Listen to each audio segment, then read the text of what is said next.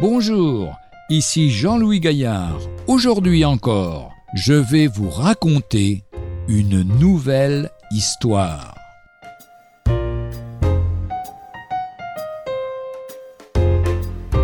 Je me suis lassé.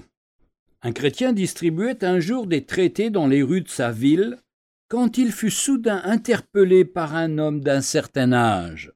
Ah, dit-il, j'ai distribué des traités, moi aussi, lorsque j'étais plus jeune, mais c'est un travail qui ne porte pas de fruits. Je n'ai jamais vu une âme venir au Seigneur par ce moyen. Aussi, je me suis lassé et je n'ai pas continué.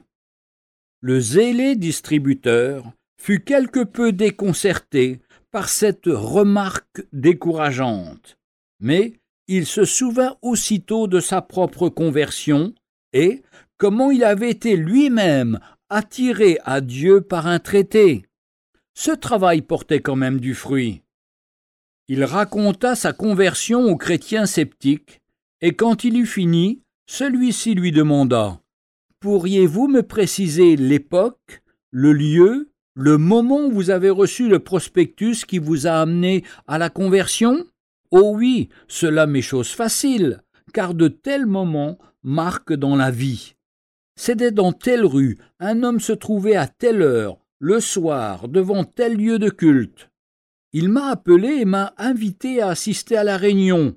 Mais voyant mon refus, il m'a donné le traité en disant Jeune homme, lisez ce prospectus, et si un jour vous êtes dans la détresse, venez me voir.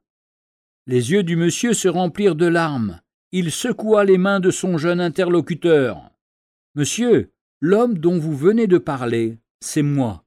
Oui, chaque soir, je faisais ce travail. J'étais jeune converti, mais ne voyant venir aucune âme au Seigneur par ce moyen, je me suis lassé.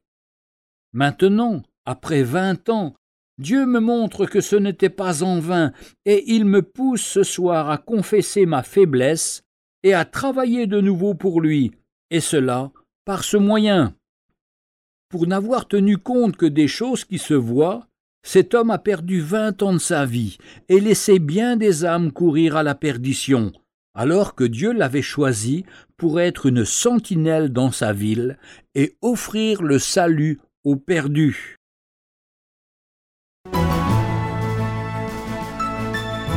Retrouvez un jour une histoire sur www.365histoire.com.